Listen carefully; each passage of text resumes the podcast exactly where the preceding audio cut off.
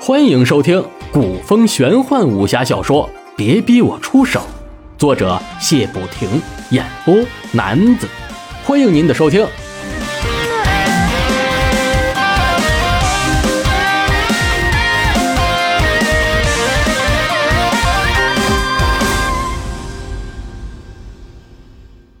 第二卷第十一章：天赐山庄二。我想要前些日子一直跟着我的那些人。韩宝一听，心中差点乐开了花。这么说来，自己可以留在姑爷的身边了。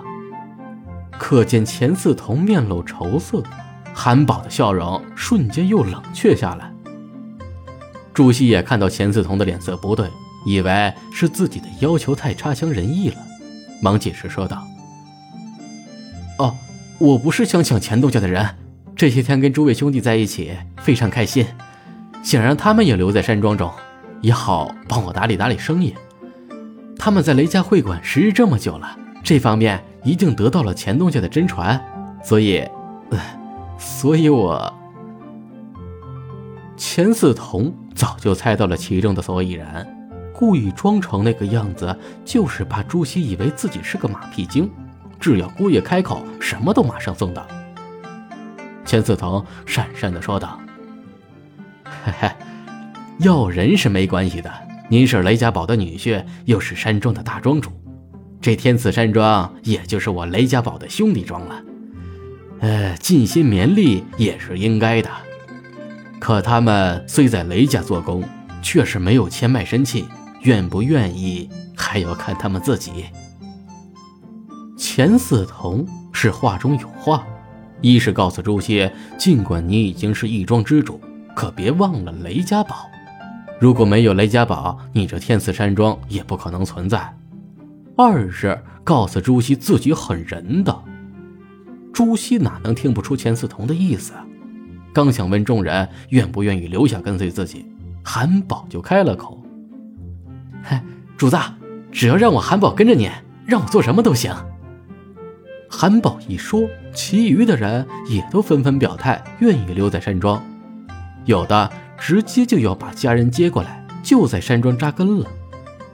朱熹听后很是感动，说道：“哼，好，诸位真是我朱熹的好兄弟。”韩宝，以后山庄生意上的事儿就由你来带领诸位兄弟打理了，多跟钱东家学学，生意上需要帮忙的就请教钱东家，可别给我丢脸。韩宝心里那个激动啊，还是跟着姑爷好，一下子自己竟然也升到天赐山庄的东家了，喜道：“嗨，放心吧，主子，我一定不会给您丢脸的。”山庄的体系。这就差不多建成了。朱熹又想到了什么，向钱四通说道：“钱东家，过会儿我会写封信，请你帮我带给雷老爷子。”朱熹心想，山庄的安全一定要考虑，让方明山、熊耀明、麦杰他们几个人过来也好，给山庄添点兵力。钱四同听后心里高兴，姑爷还是识大体的。知道向堡主汇报一下。两人对看一眼，相视一笑。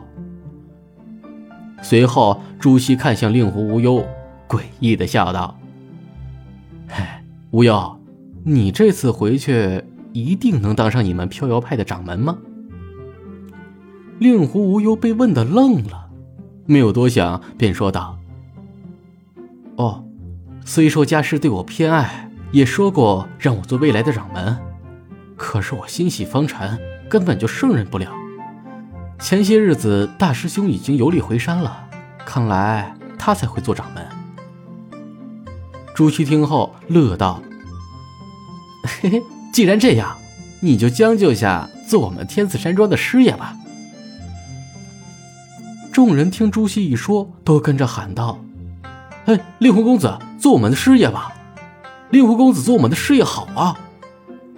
令狐无忧被众人一说，脑子一热，竟然答应了做这个临时师爷。只是这样，朱熹就乐开了花。嘿嘿，老色鬼就怕你不答应。既然你答应了，那你想跑那就没门了。该分配的都差不多了，朱熹又来了个总体发言。咳咳国有国法，家有家规。既然山庄已经成立了，那就要有我们自己的规矩。我会请令狐师爷连夜草拟一份专规，大家以后需要熟悉。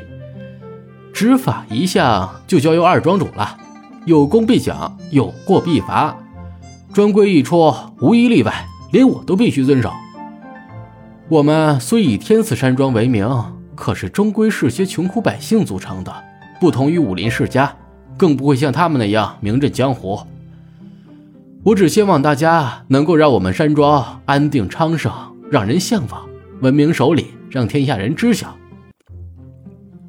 朱熹一番话后，众人都跟着抖擞起来。是啊，我们本是一些穷苦百姓，有幸成为天子山庄的一份子，我们一定要让天下的人羡慕，让所有的人向往。虽然对朱熹的事故方面，令狐无忧感到头痛，可是，在服众的方面，却是佩服的紧。朱熹，哦不，应该叫做朱大庄主。此时身上散发着一种王者气质。如果不是早已认识，他还以为他是皇族中人。唉，只可惜自己好像着了他的道。师爷，想必自己也只是让他好各处逍遥、了无牵挂的帮手而已。嗯，这个朱熹，唉。我还是回去写庄规吧，今天又不用睡了。